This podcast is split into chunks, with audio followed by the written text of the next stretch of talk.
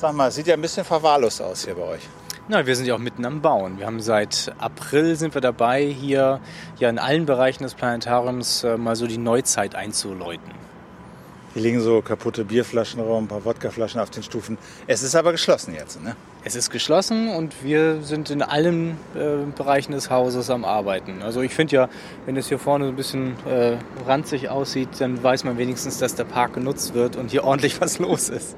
Herzlich willkommen zum Küchenradio. Doc Phyllis hier. Mal wieder eine Ausgabe. Heute bin ich mit Tim Horn in seinem Planetarium unterwegs hier an der Prenzlauer Allee in Berlin. Ist das eigentlich das einzige Planetarium in Berlin? Ja. Naja, wir haben so zweieinhalb bis drei. Wir haben in ähm, Westberlin sozusagen am, am Insulaner ein Planetarium, hier in der Prenzlauer Allee das Zeiss Großplanetarium und in der Archenhold-Sternwarte im Treptower Park, da ist auch noch ein kleines Planetarium mit drin. Aber von der Größe ist das das größte? Genau, das größte in, naja, Mitteleuropa sozusagen sogar. Ist das so? Ja. Ja, Brüssel ist noch ein bisschen größer, das Jena-Planetarium ist genauso groß. Ähm, aber wobei, man guckt ja natürlich, was drin läuft. Äh, äh, da ist es nicht ganz so wichtig, wie viele Plätze oder wie viele Projektoren oder was auch immer, sondern wir wollen ein gutes Programm machen. Äh, und du bist der Leiter von dem Ganzen? Genau, seit ähm, Juni oder Juli 2013 bin ich in Berlin. Genau, der Anlass hier mal herzukommen war, dass ich natürlich auch mit meinem Lütten hier mal drin war vom Jahr, ich habe es gerade schon gesagt, und so ein bisschen enttäuscht war, ehrlich gesagt, weil ich so dachte, ach, echt ein Planetarium 2012, 13 das muss irgendwie mehr können. Aber das hast du dir dann auch irgendwann gedacht wahrscheinlich, ne? Genau, so im, da gab es ja ein Bewerbungsgespräch und all sowas und da hatte ich schon ein paar Ideen, was man hiermit machen kann. Und wir haben uns gleich zu Anfang alle Mann zusammengesetzt vom Planetarium und überlegt, was wollen wir denn eigentlich sein? Was ist Planetarium im Jahr 2013, 2014? Und äh, wir wollen mehr als nur Astronomie machen, wir wollen ein Wissenschaftstheater werden. Mit der neuen Technik, mit digitaler Projektion kann man ja jedweden Inhalt zeigen. Ob das nun der Orionnebel von innen ist oder ähm, vielleicht die menschliche Blutbahn und wir das Leben erklären. Ähm, das kann mehr und wir wollen mehr zusammen schaffen. Lass uns mal reingehen. Können wir ein bisschen gucken, wie es so aussieht, was so wird.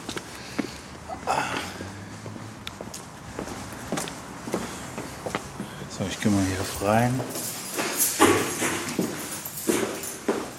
W- Wann ist das so im Original entstanden? Das ist doch auch noch äh, DDR-Bau hier wahrscheinlich, oder? Das ist sogar noch einigermaßen frisch, 85 bis 87. Am 9. Oktober 1987 eröffnet zum, äh, im Zuge der 750-Jahr-Feier der Stadt Berlin. Okay, also das ist jetzt tatsächlich hier Renovierung. Die Decken sind raus, der Fußboden ist belegt mit so Spanplatten. Damit der Marmor nicht kaputt geht, genau. Die Wände an der Seite sind abgestützt mit so, wie heißt das, Schalung, Stützbrettern.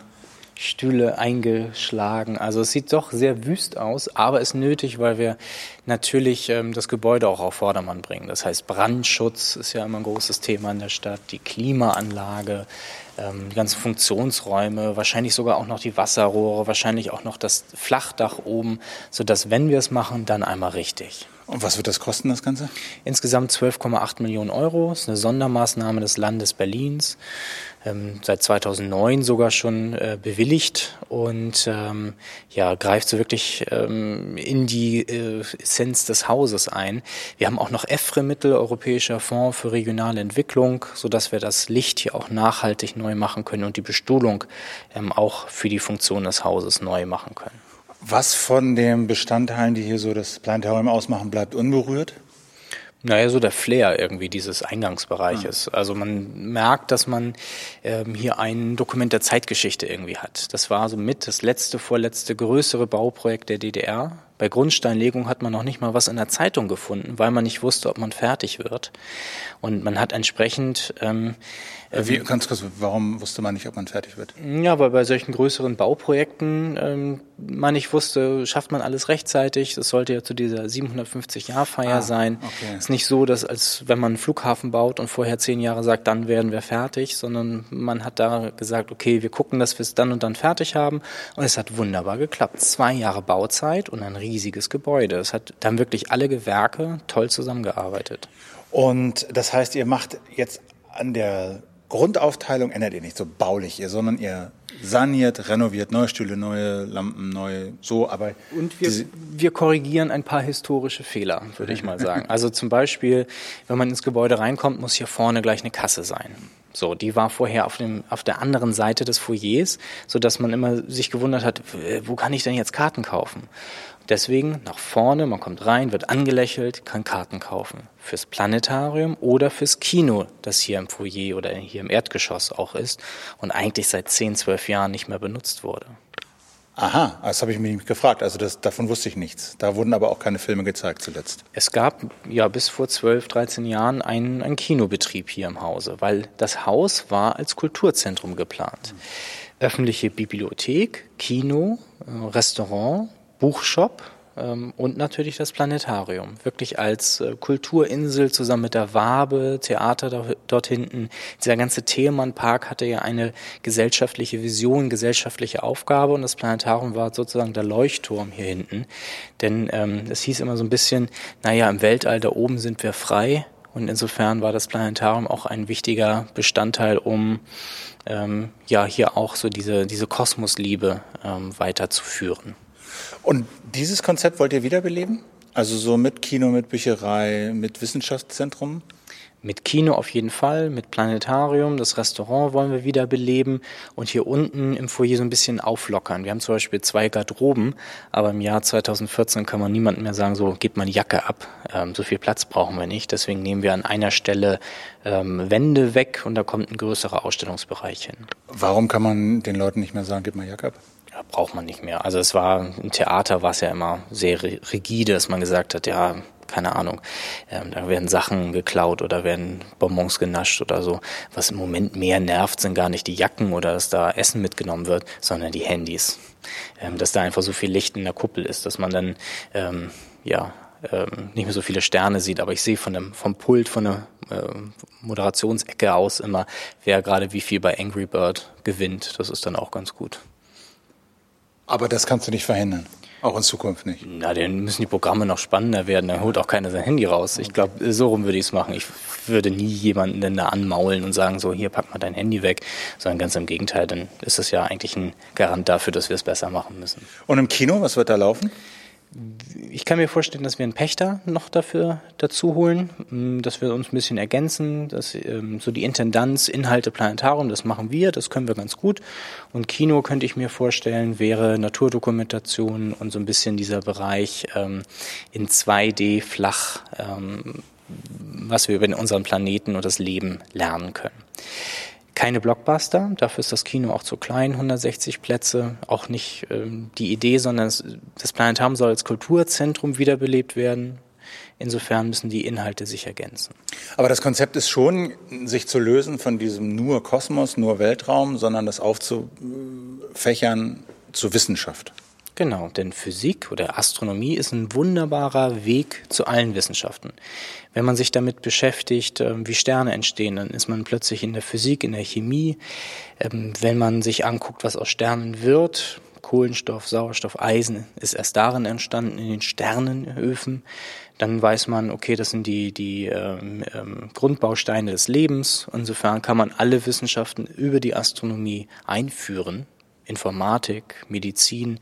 Und so kann ich mir vorstellen, dass, ähm, dass wir hier eine ja, Institution sein wollen für ästhetisch ansprechende und wissenschaftliche korrekte Darstellung des Universums. Und da sehe ich die Erde genauso wie uns Menschen oder natürlich die Sterne. Lass uns mal weitergehen. Wir können einmal beim Kino reingucken. Ja, das können wir, genau, wo wir, genau, wo wir schon mal hier sind. Schöne Kasse, schönes Licht.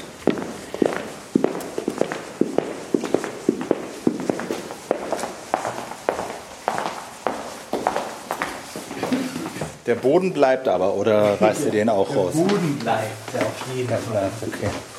Ah, jetzt geht es hier ein paar Treppen runter. Achso, und hier ist das Kino, Stühle sind raus. Stühle sind raus, Stühle werden aber nicht ersetzt, sondern nur aufgepolstert. Das ist mir auch ganz wichtig, dass wir hier die Geschichte des Hauses nicht einfach so wegsanieren, sondern herausarbeiten sogar. Das sind, äh, hier liegt ein roter Teppich, den machen wir in, in derselben Farbe neu, so richtig schöne rote, äh, dunkelrote ähm, äh, Kinovorhänge. Das machen wir neu. Ähm, wir nehmen allerdings die Holzvertäfelung ein bisschen heraus und öffnen da hinten eine Wand, dass man die Regie im Raum hat, dass man hier auch ähm, so als Kleinkunstbühne oder für Veranstaltungen das nutzen kann. Aber den, den Flair dieses Raumes, äh, das wollen wir eigentlich so lassen.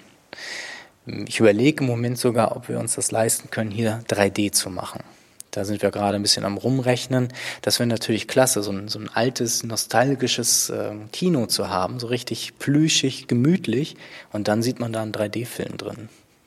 Gibt es denn viele 3D-Produktionen aus diesem wissenschaftlichen, technischen Bereich? Äh, ja, es ist ähm, eigentlich sogar fast Standard geworden in diesen Astronom oder wissenschaftlichen ähm, Dokumentationen, weil man ähm, das viel genauer aufbauen kann. Also wenn man jemanden im Labor besucht oder wenn man ähm, eine Wissenschaft darstellt, vielleicht auch was rendert, dann kann man das leichter in 3D produzieren als zum Beispiel in Spielfilmen, wo man immer gucken muss, dass man in der realen Welt alles, alles so hinbekommt, dass es auch auf Film gebannt wird.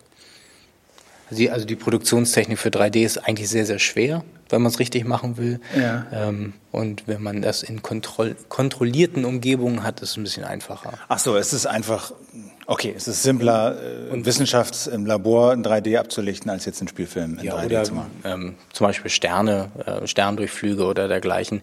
Das kommt eh aus dem Computer. Das äh, kann man dann auch leichter in 3D produzieren. Weil so die 3D hat ja so im sag mal, im Fernsehmarkt und im Kinomarkt jetzt klar schon, gibt's schon, aber es ist jetzt nicht so, dass jetzt alles nur noch in 3D gemacht wird. Und, äh, aber im Wissenschaftsbereich ist, ist, ist das besser. besser ja? ja. Und ähm, ich kann mir eben auch vorstellen, dass wir ähm, dieselbe Software benutzen, die wir auch in der Kuppel benutzen, so dass wir hier 3D-Visualisierung auch direkt machen können. Denn das ist ein, ähm, dieses Planetarium, was wir da oben haben werden, das sind ja nicht nur viele Beamer und viele Rechner, die Videos abspielen, sondern ganz im Gegenteil. Das ist eine, eine Real-Time-Engine, eine Echtzeitgenerierung der Bilder. Man fliegt durch Datenbanken. Zum Beispiel die Sternpositionen sind aufgetragen in drei Dimensionen, sogar in vier eigentlich mit der Zeit. Und äh, man kann da durchfliegen mit dem Joystick. Und diese selbe Software habe ich auf meinem Laptop, um zu produzieren, um Vorträge zu halten oder dann hier auch in dem Kino und dann kann man nochmal ganz anders Sachen darstellen, denn dreidimensional kann man Mondphasen erklären, kann man ähm, ja viel besser auch die Strukturen zeigen. In der Kuppel oben wirkt es sowieso schon 3D, weil das das gesamte Bildfeld, das gesamte Blickfeld der Zuschauer umhüllt und hohen Kontrast hat, diese Beamer, die wir da haben werden. Ähm, die werden sonst ähm, im bei den äh, Flugsimulatoren eingesetzt. Also die sind ähm, sehr, sehr gut. Und ähm, dadurch wirkt es da schon 3D. Und hier könnte man nochmal mit äh, Schulklassen zwei oder drei nochmal intensiver an Teilaspekten arbeiten. Das ist ja der große Unterschied zum Kino und zum Fernsehen, dass es eben in Echtzeit entsteht, das 3D-Bild. Was sind denn da für Vorträge machbar? Wie, wie funktioniert denn das so? Also zum Beispiel eine Idee, oder eine Sache, die wir machen werden, ist, ähm, dass wir einmal täglich äh, so ein Universums-Update geben. Dass ähm, unsere Moderatoren oder ähm, auch ich in der Kuppel stehen und sagen, was ist heute an neuen Informationen rausgekommen? Die Datensätze sind alle frei verfügbar, die laden wir auf das digitale System und dann können wir direkt dorthin fliegen weil es in der Astronomie schon einen Ansatz für, für einen Datenstandard gibt, dass äh, man das richtig importieren kann an die richtige Stelle. Neues Bild von Hubble kommt raus, per Drag and Drop in die Kuppel ziehen und hinfliegen und erklären. Hinfliegen im Sinne von, du siehst dann aber das, was Hubble fotografiert hat. Das ist das Bildmaterial. Genau. Also man muss natürlich sagen, äh, das ist ein zweidimensionales Bild, was wir von der Erde aufgenommen haben. Aber wir haben ähm, kein statisches Universum da drin, sondern immer wenn das Neues rauskommt, können wir es hinzufügen und immer das tagesaktuelle Bild des Universums präsentieren. Und das ist das Alleinstellungsmerkmal. Es ist kein Kino. Kino ist der Film fertig, man drückt auf Play und gut. Und bei uns ist jeden Tag die Show neu und sehr, sehr viel live moderiert. Was ändert sich denn da im Universum jeden Tag? Hm, wir finden viel raus, zum Beispiel hm, Exoplaneten werden gefunden, Planeten um ferne Sonnen. Da gibt es jetzt so 20 Stück, die hm, unter Umständen ja, lebensfreundlich wären. Da könnte man zum Beispiel drüber erzählen, dass man eigentlich ähm, einmal die Woche so ein Update macht über die Exoplaneten und jede Woche gibt es so 20 neue, über die man erzählen könnte.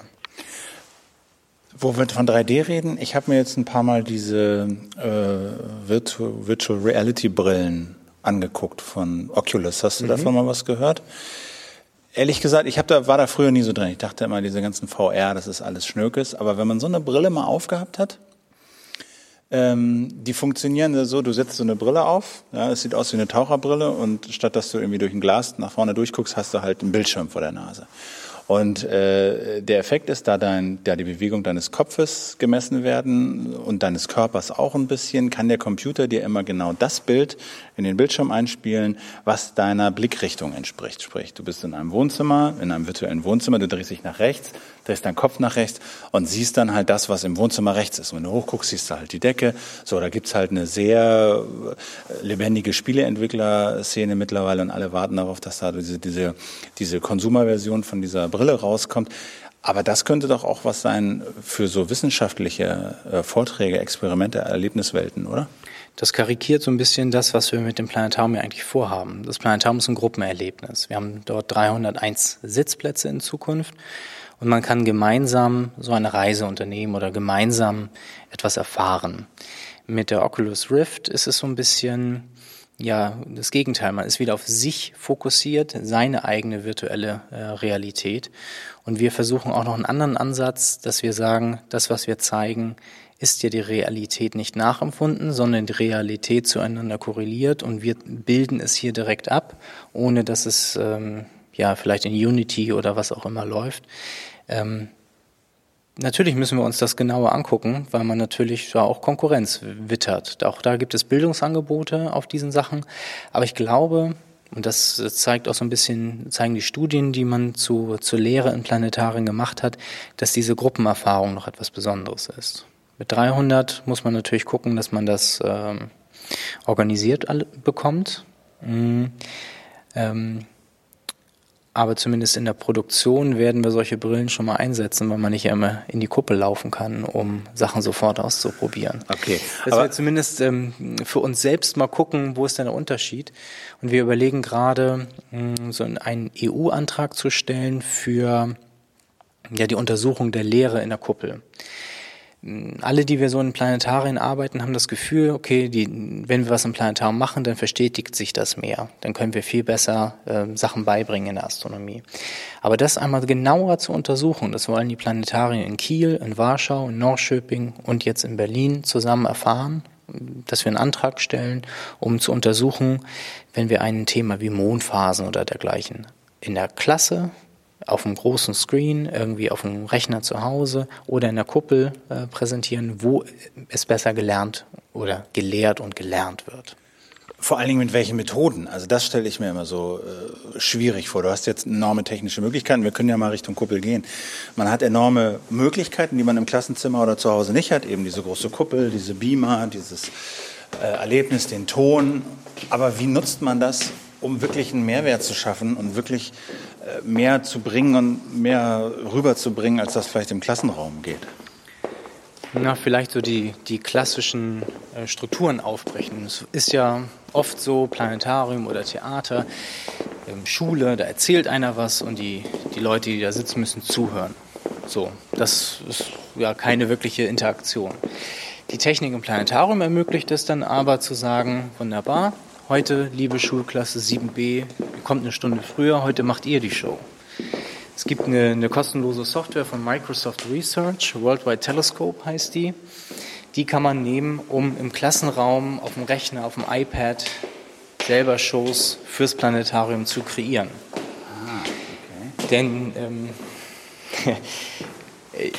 Wie ich überhaupt zum Planetarium gekommen bin, war so ähnlich. Ähm, wir haben allerdings in der Jugendgruppe des Planetariums in Kiel ähm, selber Dias belichtet und maskiert und uns da Vorträge überlegt. Und das, was ich äh, damals gelernt habe, zum Beispiel die Neptunmonde, die kann ich immer noch auswendig. Das heißt, hätte ich eine Show gesehen, wo mir jemand sowas erzählt, würde ich mich nicht unbedingt mehr daran erinnern. Aber dieses selber erarbeiten, selber präsentieren, das wollen wir hier im Planetarium ermöglichen und das weiß ich aus eigener Erfahrung, ist ein unheimlicher Lerngewinn. Das würde ich sofort unterschreiben und das finde ich auch ein, erstmal so spontan eine ziemlich gute und plausible Idee, weil das natürlich, glaube ich, auch für die Lütten so ganz reizvoll sein kann, zu sagen, hier ist das Ding Macht mal. Und da könnt ihr jetzt mal was bespielen und der Effekt sozusagen, ich sehe das, was ich gemacht habe, natürlich in so einer Kuppel, in der wir jetzt stehen. Das ist natürlich schon. Ist ja noch ein bisschen dämmen, ne? hier ist einiges zu tun. Also der Fußboden ist raus, die Stühle sind raus, die Wände werden hier noch rausgenommen. Die Projektionskuppel ist schon raus. Die äußere Kugel, die äußere Halbkugel ist 30 Meter im Durchmesser. Das heißt, dass da noch ähm, Soundisolierung draufkommt. Da ist auch eine Leiter, die ganz nach oben führt. Da oben sind nämlich Rauchschutzklappen. Ah. Die müssen ja auch äh, weiterhin zu warten sein. Und ähm, mit so einer Leiter muss man nachher auch an die, keine Ahnung, 80 Lautsprecher oder was wir nachher haben werden, ähm, rankommen. Wir werden hier 3D-Sound drin machen. Es ist eine Kuppel prädestiniert für. Ähm, insofern muss man da auch überall hinkommen. Genau, also, also Betonfußboden, hört man äh, Backsteine an der Wand. Das ist also wirklich Rohbau. Hier äh, komplett ausgeweitet. Ein paar Lampen gibt es noch an der Wand, damit man noch ein bisschen was sieht. Aber ansonsten ist nicht mehr äh, viel drin. Und äh, wie, wie wird das später aussehen?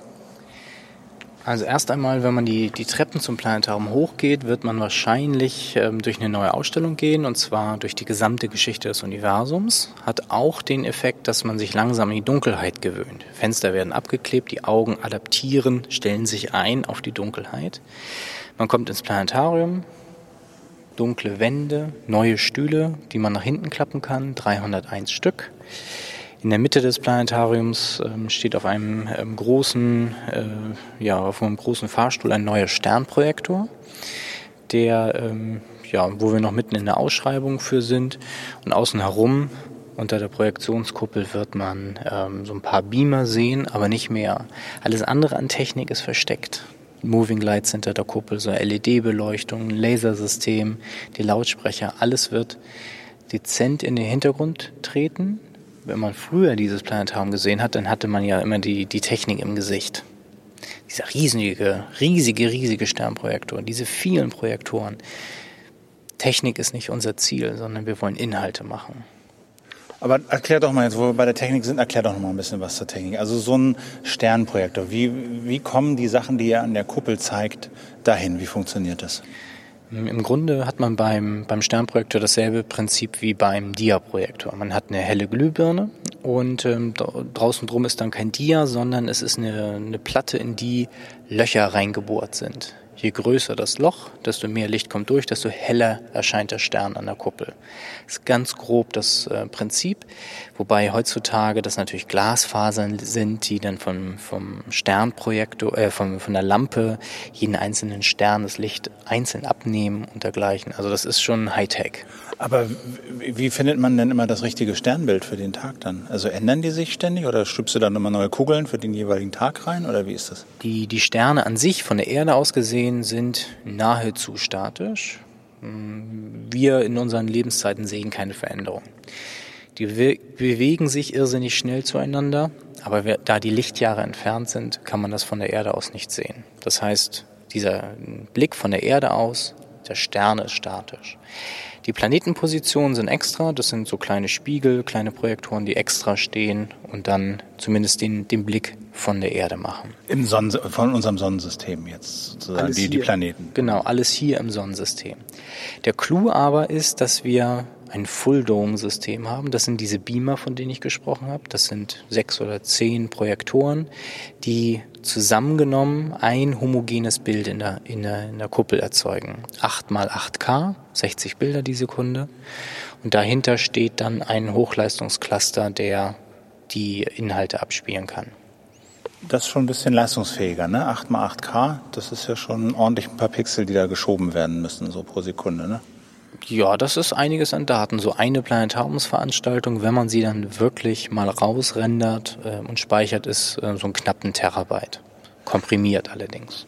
Und die Beamer wirken dann zusammen mit diesem Sternenprojektor. Also der Sternenprojektor macht dann die Sterne und die Beamer machen was zum Beispiel? Hm, zum Beispiel würden die Beamer dann die äh, Linien der Sternbilder äh, vervollständigen oder Labels ranschreiben, dass man weiß, oh, das ist hier gerade Pluto, der würde in der Ecke stehen. Den Sternprojektor machen wir dann allerdings aus, wenn wir die Erde verlassen und haben die Sterne dreidimensional im Computer so dass es äh, wirklich, also den Übergang wird man nicht sehen, wenn man von der Erde dann zu einem anderen, ähm, zu einer anderen Projektion übergeht, weil es ein Hybridsystem ist. Die, die haben eine gemeinsame Schnittstelle, ähm, sodass die Positionen einander überge übergeben werden und äh, man da auch im Live-Betrieb beim Live-Fliegen durch die Gegend kommt. Was heißt das denn dann? Also wenn die Sterne mit dem Projektor auf die Wand projiziert werden, sind sie 2D. Ich sehe sie an der Wand. Genau. Und äh, wie ist das dann, wenn das in 3D übergeht? Dann kommen die auf mich zu und ich fliege durch das Sternensystem. Genau, weil wir ähm, ein System haben werden, was alle Positionen drin hat, genauso wie Galaxien und unsere äh, nähere kosmische Umgebung und man frei wählen kann, wo man hin will. Und man braucht aber Brillen, um das zu erfahren, oder geht das ohne Brillen? Das geht ohne Brillen. Es wirkt wie 3D. Das merkt man bei Kindern, dass die dann irgendwann anfangen, nach den Sternen zu greifen oder äh, wenn man zu dicht an Saturn ranfliegt, dass die anfangen zu schreien, weil es so plastisch wirkt. Durch den hohen Kontrast und die hohe Auflösung. Also es gibt ja so 4K-Dinger, äh, die da irgendwie bei Mediamarkt und Saturn mhm. rumstehen. Ähm, hier ist es allerdings alles ja, viel, größer, auch, ne? viel größer, viel weiter weg und noch deutlich schärfer als das, was man da in der Auslage äh, in den Läden sieht. Und was sind denn, okay, bleiben wir nochmal, okay, das sind die Bilder. Gibt es von den bildgebenden Verfahren noch irgendwas zu sagen? Also es ist Beamer, es ist Dia, dieser Sternenprojektor. Und eben kein Hollywood in dem Sinne, es ist eine wissenschaftliche Visualisierung. Man geht immer von den richtigen Daten aus. Wir haben zum Beispiel in, ähm, in einem Planetarium, in dem ich vorher gearbeitet habe, was über Erdbeben gemacht. Und dort ähm, sind wir dann zu einem Supercomputing Center gegangen und haben gesagt, äh, wir brauchen eine Simulation von Erdbebendaten an der speziellen Erdbebenspalte. Das haben die dann für uns gerechnet, natürlich gegen Geld. Aber wir sind mit einer riesigen ähm, Datei nach Hause gegangen, die nur äh, ähm, Intensitäten reingeschrieben hatte, ein riesiges Textfile, das wir dann umgewandelt haben in äh, Maya, in, ähm, in Fusion, so lange, bis es was Aussagekräftiges ähm, zu sehen gab. Und was habt ihr dann hier gesehen? Also was sieht man dann bei so einer Erdbebensimulation? Was würde man da in der Kuppel sehen? Man würde in der Kuppel sehen, hm, also in dem Fall war das San Francisco, man hat von oben ein mögliches zukünftiges Erdbeben gesehen. Und um dort darzustellen, wie hoch die Gefahr ist oder wie hoch ähm, hm, ja, wie, wie, wie sehr es möglich ist, dass Sachen kaputt gehen, ähm, hat man dargestellt durch ähm, einfach eine Farbskala. Also je roter, desto mehr geht kaputt.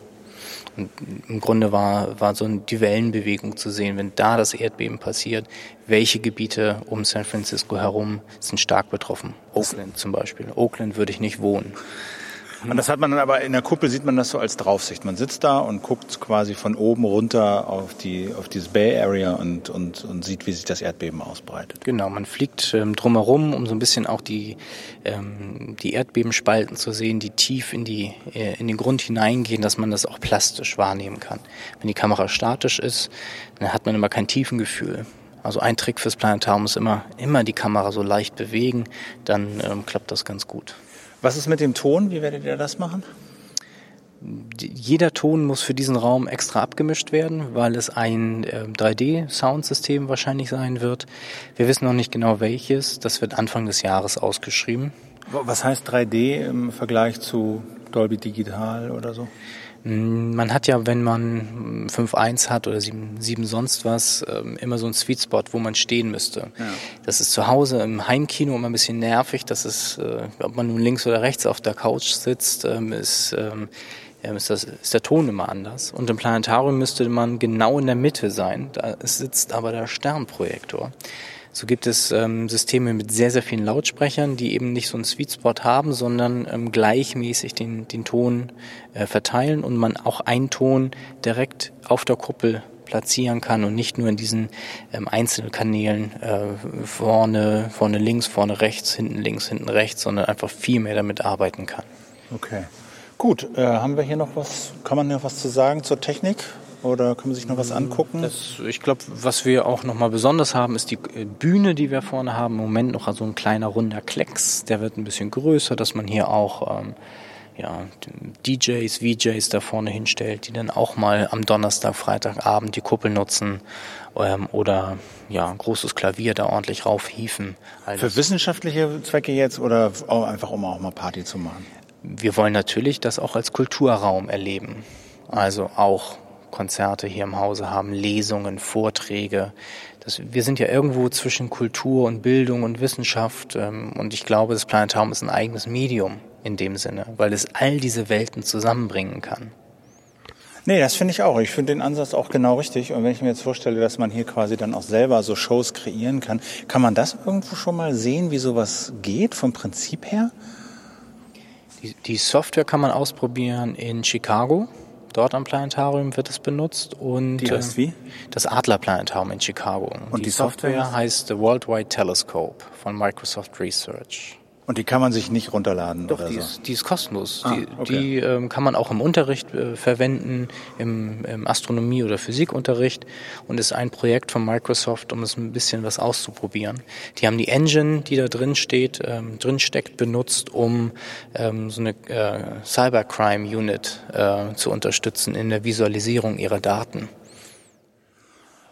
Okay, aber das heißt, mit dem, was ich da mache und was dann da rausfällt, kann ich auch dann euren eure Anlage hier bestücken. Genau, unsere Anlage, so dass wir ein bisschen arbeitslos werden dadurch, fürchte ich. Aber was heißt fürchte ich? Ja. Das ist ja genau das, was wir wollen. Nicht ähm, ja, hier vorbeten, wie es funktioniert, sondern dass wir in Diskurs treten oder eine Diskussion darüber, ähm, wo wir im Universum uns befinden. Na gut, ich meine, ihr werdet ja nicht arbeitslos. Ich meine, so eine Kuppel, die hat noch nicht jede Schule und die Technik hat auch nicht jede Schule, aber so mit, den, mit, dem, mit dem Projekt, mit der Datei hierher zu kommen und dann das hier fortzuführen und so, das glaube ich, finde ich schon eine gute Sache. Was ich mich noch frage, ist, wie das dann so aussehen wird. Also kannst du mal so dieses Spektrum beschreiben des, der visuellen Erlebnisse, die dir so vorschweben. Ja, auch vor dem Hintergrund, dass es eben ja nicht nur Universum oder, oder Astronomie sein wird, sondern eben auch Erdbebenwissenschaft etc. Was sind so die visuellen Erlebnisse, die, die man hier wird erleben können? Man ist wirklich dabei. Also dadurch, dass es immersiv ist, man mittendrin in der Projektion steckt, ähm, hat man das Gefühl, auch ähm, ja, in der Bauchgegend dabei zu sein. Und das ist ähm, im Gegensatz zum Kino oder zum IMAX, glaube ich, nochmal ähm, besonders. Und man wird es nicht, ähm, ja, wie schon erwähnt, vorgebetet bekommen, sondern man kann wirklich ähm, mit interagieren. Verschiedene Programme, Programmideen haben wir im Moment. Eröffnungsprogramm soll heißen ähm, Sterne über Berlin, wo so ein bisschen die Astronomiehistorie erzählt wird, kurz. Einstein hat hier gelebt und geforscht, das erste Mal über die allgemeine Relativitätstheorie erzählt. Übrigens bei uns in der Archenholz-Sternwarte. Und dann Neptun ist hier aus der Stadt entdeckt worden, also da kann man ein bisschen was äh, historisch aufziehen und dann nämlich mit äh, Datenvisualisierung zeigen, was heutzutage in Berlin passiert. Die DLR, das Deutsche Zentrum für Luft- und Raumfahrt, sitzt ähm, mit dem Institut für Planetenforschung hier in der Stadt. Die TU Berlin hat eine, eine Abteilung für Astro Astronomie. Ähm, das ähm, Astrophysikalische Institut in Potsdam macht äh, weltweite Spitzenforschung hier direkt vor unserer Tür. Und das alles darzustellen, wäre uns eine Aufgabe. Aber wie muss ich mir das denn vorstellen? Ich meine, was ist äh, äh, dir das IMAX und Kino, die haben halt den Vorteil, sie haben wirklich bewegte, ne, inszenierte große Bilder, die darauf ausgelegt sind, irgendwie Eindruck zu machen. Eure Quellen sind Fotos, Daten. Fotos? Nein, es ist alles in in diesem 3D-Raum des ah. Planetariums umgesetzt. Es ist eine große Inszenierung. Es ist von der Visualität und von der Stärke der Bilder IMAX Plus. Warum? IMAX, ähm, selbst Omnimax schließt hinten nicht, also hat nur 220 oder 240 Grad, wir haben hier 360 Grad. IMAX spielt mit 24 Bildern die Sekunde, wir mit 60, das ist also hyperreal. Man hat so ein bisschen das Gefühl, jetzt ganz blödes Beispiel vielleicht, stellare Kartografie bei Star Trek, da stehen die ja auch in der Mitte und rasen durchs All. So und das nur für 300 Leute oder das Holodeck im Grunde, was man bei Star Trek sieht, ist so ein bisschen das, was wir hier nachempfinden können. Es ist tief emotional, weil man es fotoreal wahrnimmt, was man vor einem sieht und man wirklich das Gefühl hat, damit rausgezogen zu werden. Und im Fall von diesen wissenschaftlichen Einrichtungen, die du jetzt geschildert hast, da würde man dann quasi sich äh, in ein 3D-Modell bewegen und diese Räume sehen, oder? Ich fürchte, das wäre ziemlich langweilig. Ah. Was wir von den ähm, Instituten wirklich brauchen, sind deren Daten, deren Messdaten, die harten Nummern sozusagen die Zahlen, die Dateien.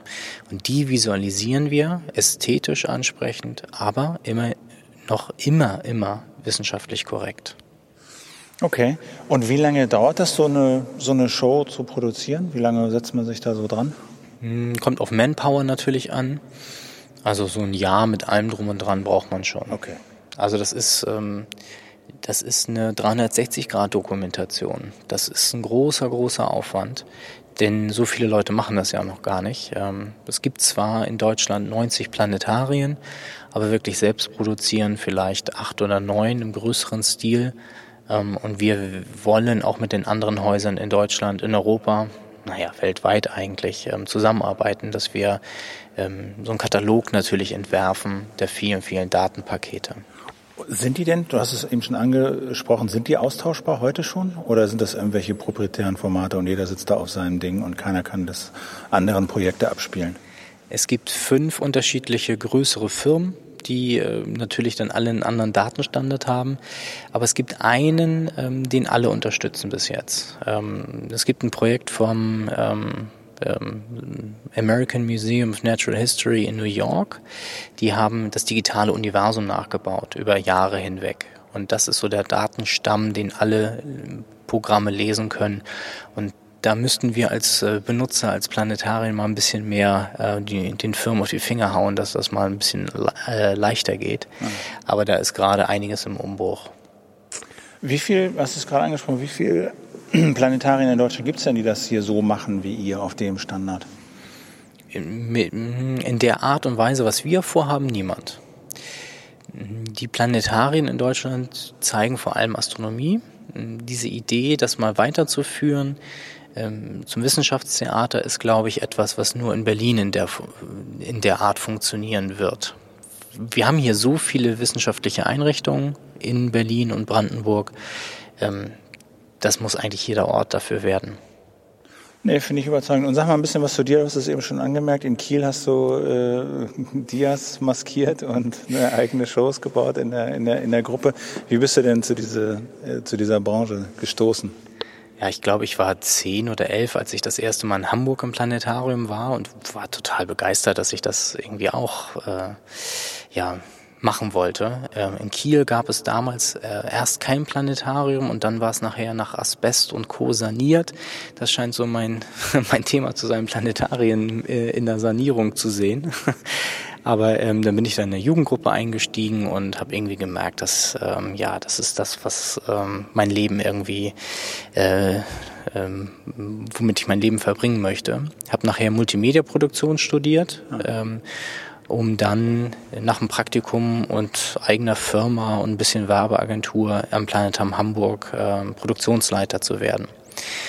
Dann ähm, nach sieben Jahren äh, sind wir nochmal nach San Francisco gegangen, dort ans Science Center.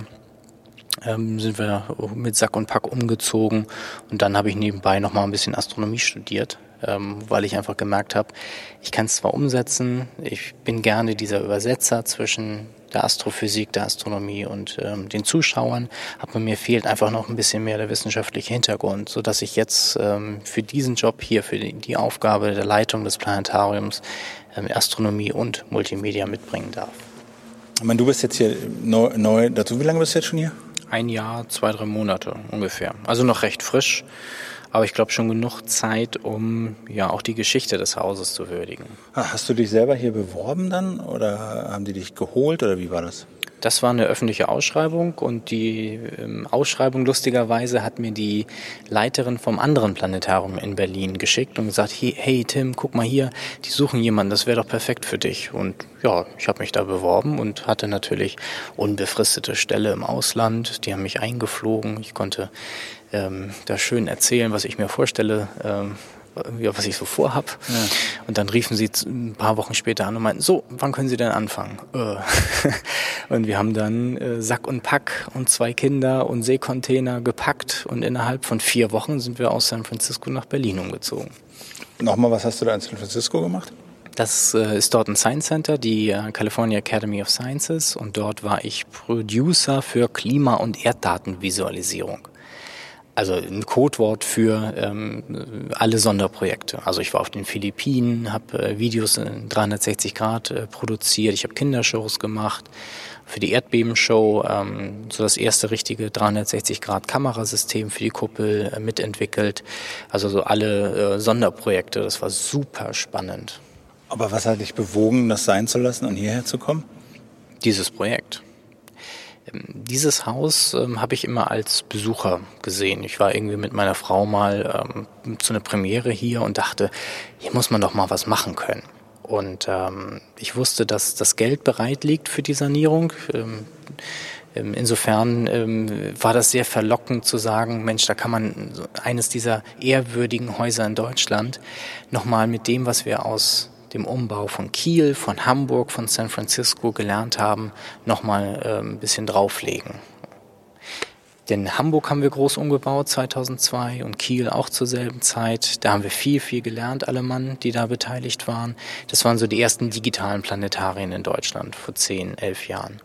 Und San Francisco war durch Erdbeben, ähm, durch das Erdbeben 89 das Gebäude strukturell so in Mitleidenschaft gezogen, dass man dann nach und nach äh, die Gebäudeteile stillgelegt hat und irgendwann gesagt hat, so jetzt bauen wir alles neu.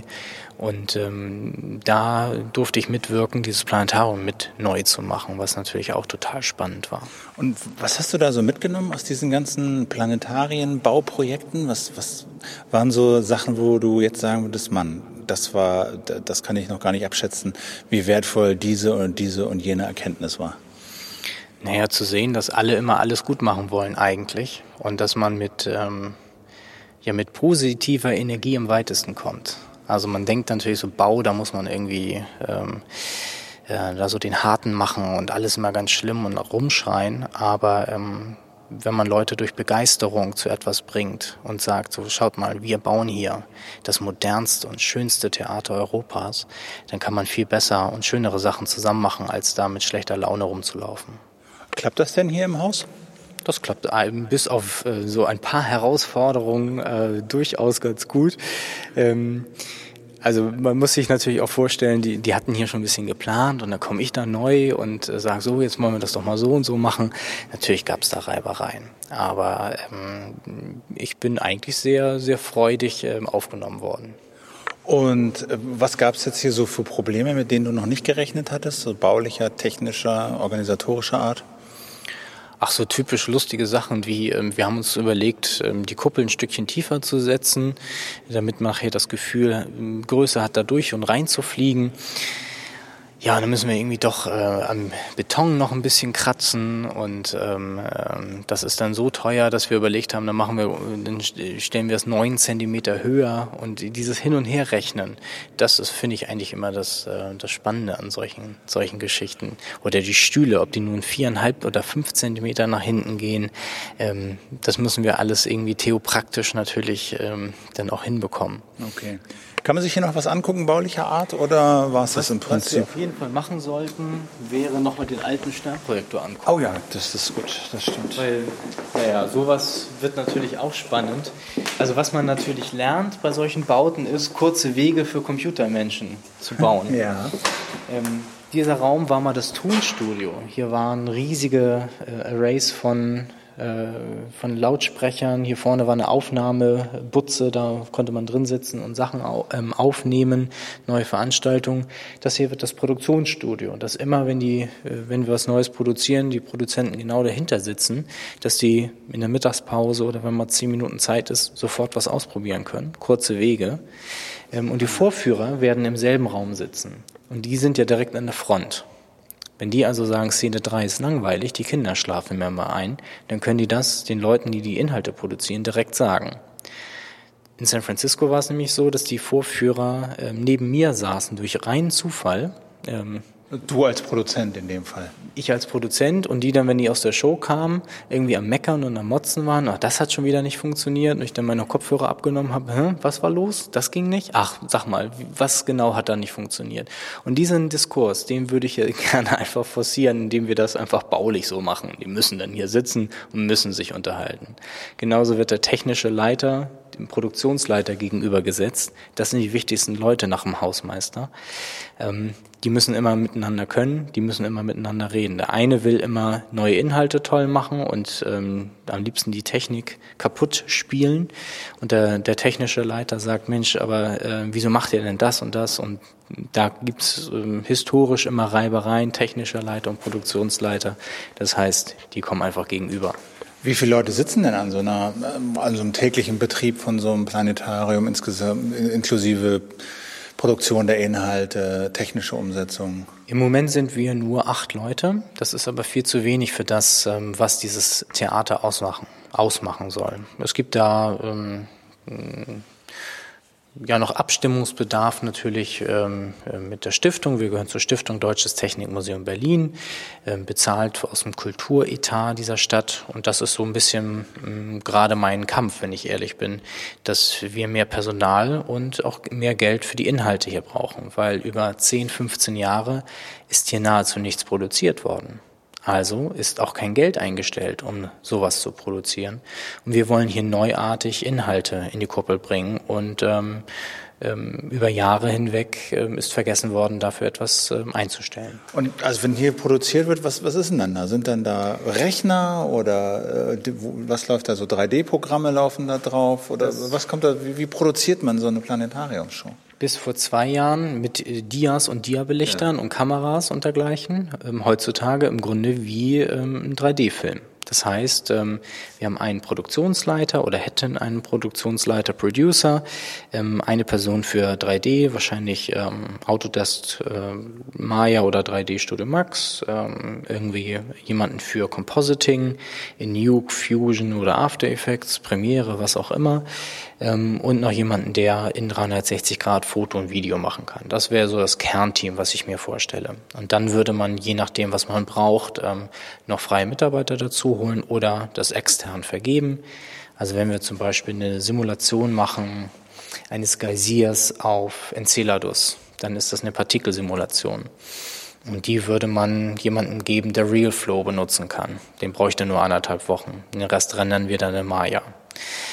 Also wirklich zu überlegen, ein schlankes Kernteam, aber ein Kernteam am Haus, das ist wichtig, weil diese, ähm, oder wir wollen uns eine eigene Handschrift erarbeiten. Wir hatten bis vor 15 Jahren eine eigene Handschrift mit den Produktionen. Wir waren die ersten in Deutschland, die diesen Begriff Sterntheater auch geprägt haben, indem wir schon früh ähm, Schauspieler unsere Sachen haben sprechen lassen. Ähm, und das würde ich gerne auch wieder aufleben, dass wir auch wirklich eine Produktionsabteilung haben, nicht nur auf dem Papier. Und ähm, wie ist das so mit der, mit der dramaturgischen Abteilung? Ich meine, so die technische Umsetzung, so ein Geysir äh, darzustellen, mhm. das hast du geschildert. Aber ich finde ganz häufig, was ja auch so bei technisch aufwendigen Filmproduktionen und Spieleproduktionen, finde ich, häufig hinten runterfällt, ist so ein bisschen die dramaturgische Ebene. Dass da wahnsinnig viel Geld in Technik und Effekte und Rechnen und opulente Bilderwelten gesteckt wird. Aber so die, die Story komplett hinten runterfällt, weil irgendwie nur 50 Euro für jemanden ausgegeben wurden, der sich mal eine dramaturgische eine Geschichte äh, überlegt, wie das erzählt werden kann. Das ist so ein bisschen mein Hintergrund, was, was ich dann mitbringen möchte ähm, in der Regie wirklich einer solchen Veranstaltung, weil ich eben nicht nur aus der Wissenschaft komme, sondern dann auch aus, ähm, ja, aus der Multimedia-Produktion. Hm, ich werde mir aber, was die, die Stories angeht ähm, und die, die Texte, immer noch Hilfe dazu holen. Es gibt in dieser Stadt unendlich viele gute Leute, die schreiben können. Äh, Leute, die ähm, mit einem Blick auf auch auf dieses Medium ähm, so ein bisschen ähm, ja angeregt werden können, auch für 360 Grad zu denken und dass wir hier äh, für dieses neue Medium wirklich ja auch so als Leuchtturm fungieren wollen, uns immer wieder Leute dazu holen, um das Beste aus dem Medium rauszukitzeln. Ja. Das ist cool, bin mal gespannt. Wann soll das öffnen eigentlich? Ende 2015. Okay, also anderthalb Jahre knapp noch. Und haltet ihr das ein? Schafft ihr das? Es hängt von vielen Faktoren immer ab. Zum Beispiel, wenn wir die Dachsanierung bekommen, die Flachdachsanierung, dann macht es keinen Sinn, dass ähm, wir dann irgendwie hier aufmachen und das ganze Gebäude noch eingerüstet ist. Ähm, deswegen versuchen wir das gerade vernünftig einzutakten, ähm, dass wir dann auch alles fertig haben. Und ähm, Dieses Gebäude wird ja verwaltet von der BIM, Berliner Immobilienmanagement GmbH. Das ist für die Kultur- und Schulgebäude des Landes Berlins ähm, sozusagen die, die Gesellschaft, die sich um die Bewirtschaftung kümmert. Und ich glaube, die haben wir für dieses Projekt so weit ähm, äh, angeregt, dass die ähm, plötzlich noch mit weiteren Ideen kamen, was man alles Tolles noch machen kann, damit wir noch 26 Jahre das Haus ohne Probleme benutzen können. Und der Support von denen, der ist wirklich super. Ah, okay. Gerade ne, so Wasserrohre und sowas, was, was der Besucher ja gar nicht sieht, aber was eben auch gemacht werden müsste, haben die wunderbar mit auf den Blick. Hört man ja auch nicht so oft, ne? dass so innerhalb, in, so, dass so eine Behörde über die andere sagt, irgendwie läuft gut die Zusammenarbeit. Es ist, es ist ja keine Behörde und ich glaube, das ist ganz gut. Okay. Ach so, eine GmbH, okay, aber die kann auch zu 100 Prozent in staatlicher Hand sein. Ist sie, aber die kommen alle, fast alle irgendwie aus der Wirtschaft. Und ähm, okay. natürlich rechnet sich das, wenn man jetzt mal investiert, als wenn man ewig flickt. Jetzt gehen wir hier runter, im Keller. Wir gehen in den tiefsten Keller. Ähm, das gesamte Gebäude ist unterkellert, riesige Lagerflächen, riesige Anlagen für die Klimaanlage, die auch alle erneuert werden, Werkstätten, Duschen. Äh, Aufenthaltsräume ewig ungenutzt, sehen auch entsprechend aus.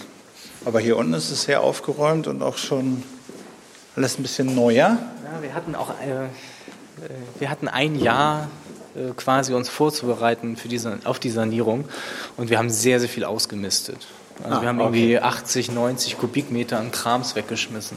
Wirklich Krams. Also die alte Technik haben wir in Museen gegeben ähm, oder an das Planetarium Prag die noch ähm, unseren Sternprojektor, unseren Typ Sternprojektor benutzen. Und die kamen dann aus Prag hier mit dem äh, Transporter an und haben doch ordentlich mitgenommen. Aber das ist doch super. Je weniger wir wegschmeißen, desto besser.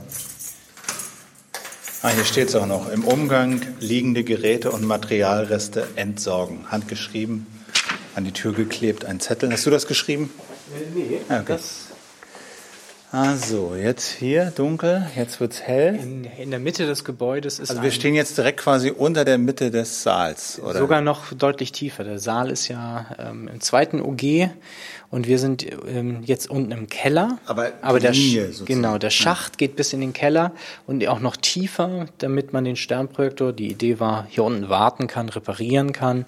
Wir haben ihn immer oben repariert. Aber es ist natürlich toll, wenn man oben äh, so einen Teller reinfahren kann, dass man auch da bestuhlen kann oder in der Mitte ein Klavier hinstellt oder ein Auto, keine Ahnung.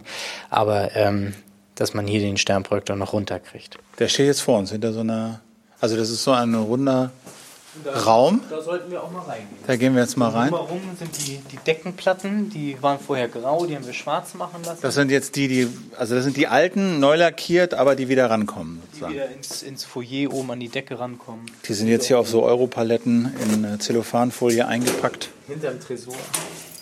Ach ja, der Tresor steht hier auch. Ist da was drin? Ähm, nee, auch ungenutzt seit okay. 92. So, jetzt, also wir sind in einen runden Raum gekommen und sind jetzt quasi, gehen in den runden Kern rein. Ah ja, okay, da sieht man so, ich trete so über einen Meter breiten Schacht und unten geht es noch weiter runter und jetzt stehen wir quasi in dem Schacht und gucken nach oben und vor uns steht dieser Sternprojektor. Hellblau sieht aus wie so ein großer Hundeknochen. Er wird auch liebevoll von meinen Mitarbeitern der Knochen genannt. Ah. Gut, also das, das die Analogie ist äh, nicht zu übersehen. Also das ist so ein ja, knochenförmiges Gerät. Wie lang ist das? Drei Meter oder was? Vier? Viereinhalb. Viereinhalb. Und an einer Querachse aufgehängt und kann wahrscheinlich in alle Richtungen bewegt und gedreht werden. Da kann man den, die tägliche Drehung der Erde zeigen. Man kann an verschiedene Orte der Erde die Polhöhe also ändern. Oder auch die Präzision, das ist die, ähm, so eine Pendelbewegung der Erdachse, dass man wirklich ein paar hunderttausend Jahre auch zeigen kann. Und, und da drin sind jetzt quasi, ist sozusagen, sind alle Sterne abgebildet, oder das Ding kann alle Sterne abbilden, die man von der Erde zu beliebigen Jahreszeiten sehen kann. Beliebige Jahreszeit und beliebigen Ort auf der Erde. Okay. Aber nur Maximum mit bloßem Auge. Wie viele Sterne sieht man? 6000 oder wie viel sind es? Nee. 9240. Ah. Die also, man mit bloßem Auge von allen Punkten der Erde sehen kann. Genau. Okay. Wenn, wenn man in alle Richtungen gucken könnte, wäre die Erde nicht im Weg. Äh, 9200 irgendwas ungefähr. Kommt auch wirklich drauf an. Es gibt sogar Orte, da könnte man eigentlich mehr sehen, da oben auf den Bergen. Aber das ist so das, ähm, was das Optimum für so ein Planetarium darstellt. diese großen Kugeln, die man außen sieht, das sind die Sterne. Also einmal der Nordhimmel, einmal der Südhimmel. Dazwischen ist so ein Gestänge mit allerlei Getrieben, denn die Positionen der Planeten wurden bei diesem Projektor noch über Gestänge und Getriebe an den richtigen Ort gefahren. Das heißt, ähm, wollte man von 2011 nach 2014, dann musste man vorlaufen lassen und warten und warten, bis die Planeten sich dahin gefahren haben. Ah. Bei dem neuen Projektor, je nachdem, welche Firma es dann wird, ähm, oder unabhängig welche Firma es wird. Es ist so, dass ähm, der viel, viel kleiner ist, vielleicht nur noch 1,40 im Durchmesser, eine große Kugel, ein bisschen so ein Tee-Ei oder vielleicht sogar noch kleiner. Und die Planeten davor stehen, die sind dann digital angesteuert, also viel, viel schneller und ähm, auch genauer sogar anzusteuern. Und was bewegt sich jetzt an diesem Ding? Also der Knochen kann sich um seine Achsen drehen? Der hat drei Bewegungsachsen sozusagen. Einmal sozusagen, dass der Knochen um seinen Mittelpunkt herum schwebt, dann ähm, der Längsachse so ein bisschen diese Tagesbewegung hat und nochmal ähm, die Großachse sozusagen, dass man die Pendelbewegung der, okay. der Erdachse okay. hat. Und dann auch noch äh, der ganze Teller konnte sich bewegen, dass der Sternprojektor im Azimut rumfährt. Ähm, und die Planeten selbst auch. Ähm, natürlich, man hat hier noch Sternbilder dran, die Milchstraße, Sonderprojektoren, die extra standen, wie, äh, wie das Sonnensystem von außen, Sternschnuppen, all sowas hat man ähm, über extra Projektoren gemacht. Heute würde man das auch alles digital als Animation machen. Und in diesen Köpfen drin, was bewegt sich da? In den Köpfen oben gar nicht selbst. Diese, diese Linsen, die man sieht, dahinter ist jeweils eine Sternplatte mit den einge, eingebohrten Sternen. Okay, okay. Und, okay, und was sich dreht, sind nur die Köpfe an sich, aber in den Köpfen selber dreht sich gar nicht so genau, viel. Ah, genau, genau. Das ist aber schon eine ähm, komplizierte Maschine und die hat auch nur so lange überlebt, ähm, weil ich ähm, gute Mitarbeiter habe, die das am Leben erhalten haben. Ohne die ähm, wäre das schwierig gewesen. Mechanisch vor allen Dingen, das Ding zu pflegen, am Laufen zu halten. Ja, weil ähm, als es gebaut wurde, gab es auch ein bisschen Materialmangel. Ähm, es ähm, war ja schon zum Ende der DDR und es war schwierig, bestimmte Metalllegierungen zu kriegen, sodass Ersatzstoffe benutzt wurden, die eigentlich ähm, gar nicht dafür ausgelegt ja. waren, so lange benutzt zu werden. Guck mal hier, so ein Beamer hatte ich auch mal. Sony. Oder? So ein alter Sony-Projekt, so, ein Analog, so ein analoger Sony-Röhrenbeamer. Ach, guck mal. Wiegt 30 Kilo, den habe ich immer durch die Gegend getragen. Weil ich habe ich hab mal Multivision gemacht für die, für die Nationalgalerie, für die neue Nationalgalerie unten im Keller. So haben wir so mit, noch mit Dia-Projektoren auf 9 mal 3 Meter und so Filme und bla bla bla und eben diese Röhrenbeamer. Lang, lang ist es her. Okay. Multivision, ja. ja. Frau, wie hieß sie noch in Hamburg? Genau. Wir waren irgendwann öfter mal wegen so Multivisionsgeschichten, weil wenn man ein Planetarium gemacht ja. hat, wurde man auch öfter mal angefragt, um ähm, irgendwie mit den ersten Beamern dann so Überblendsequenzen ja, zu genau, machen. Genau, so. genau, genau. Ganz Genial, lustig. irgendwie so, genau. Dann schön laute Musik. Herrlich. Das war super geil. Ja, die waren alle ganz platt, dass man mit, mit drei Projektoren ein Bild über neun mal drei Meter machen konnte. Das fanden die genial, dass das einfach so, so machbar war. Ja, anyway, ist ein bisschen her, aber. Und jetzt haben wir einfach ähm, im letzten Oktober so eine Guerilla-Aktion gemacht mit drei Beamern von der Stange, mit irgendwelchen Linsen und haben ähm, ähm in anderthalb Nächten eine Software zusammengekloppt, um ähm, ein bisschen VJ-Kram in der Kuppel zu machen. Ähm, zwar nur anderthalb tausend Pixel, äh, aber war trotzdem ganz lustig. Also es geht schon voran. Ja, ist so ein bisschen, wie sagt man das, das ist so ein bisschen allgemeingut geworden, diese Beamer und, und äh, gibt auch viel Software dafür, um damit was zu machen. Und was macht ihr jetzt mit diesem Teil? Mit diesem Knochen? Der kommt ins Foyer. Ah. Ähm, wir haben eine, eine Ecke auserkoren, die so ein bisschen Ausstellungsraum wird für astronomische Visualisierung, ist ja so unser Thema. Und ähm, man könnte ja ganz böse sagen, dass dieser Planetariumsprojektor genau einen Datensatz visualisiert, nämlich äh, die Sterne von der Erde aus gesehen und dafür sehr viel Technik ähm, aufzuwenden war. Ähm, und der wird dann sogar noch, äh, wenn alles klappt, beweglich sein, sodass man ähm, auch da so ein bisschen die Funktionsweisen vorführen kann. Der hat ähm, so viel für das Haus getan. Ne? 2,6 Millionen Besucher haben Veranstaltungen gesehen, wo dieser Sternprojektor das Bild gemacht hat, die Sterne gemacht hat. Also soll er auch im Hause, muss er also auch im Hause bleiben. Jetzt, als ich noch dachte, wenn man jetzt Schule ist ne, und ihr dann am Ende mal eröffnet und so, wie geht denn das dann? Wie, wie kann ich mich da anmelden, um hier meine eigene Projektion äh, vorzuführen? Es gibt eine, wird ein Online-Tool geben bei uns auf der, auf der Website, wo man dann ähm, ja, den Timeslot buchen kann. Wir überlegen auch gerade, ob wir da nicht noch stärker mit dem äh, Planetarium am Insulaner hier in Berlin kooperieren. Die brauchen ja auch ähnliches. Die haben ja schon ein digitales System. Und da wäre es albern, wenn jetzt jeder so sein Kram alleine entwickelt, sondern wir wollen da zusammen gucken, dass wir ähm, diese Bildungsinitiative Stern über Berlin da auch zusammen angehen. Und wenn jetzt äh, so eine Produktion ein Jahr dauert, was sollen denn Schulen auf Klassenebene für eine Produktion erstellen können, die Sie hier zeigen können? In vertretbarer Zeit. Diese Realtime-Software-Applikation, ähm, das Interessante ist da, dass man sowas wie Snapshots macht, wo man, oder wie Folien, ein bisschen wie PowerPoint. Ja. Ähm, das ist natürlich ein bisschen einfacher, aber der Lerneffekt kann höher sein oder gleich gut sein, weil einfach ähm, noch viel mehr Herzblut dann äh, mit rein schwebt. Okay, Tim, ganz herzlichen Dank. Äh, Batterie ist alle, deswegen nehme ich jetzt hier mal mein Telefon. Äh, vielen Dank für deine Zeit und äh, alles Gute. Herzlichen Dank, bis bald. Ja, vielen Dank fürs Zuhören. Das war Küchenradio aus dem Planetarium. Rohbau hier in der Prenzlauer Allee in Berlin. Mein Name ist Doc Völlig. Danke fürs Zuhören. Äh, flattert, spendet, äh, erzählt von uns, euren Freunden, Verwandten. Auf bald, bis dann. Tschüss.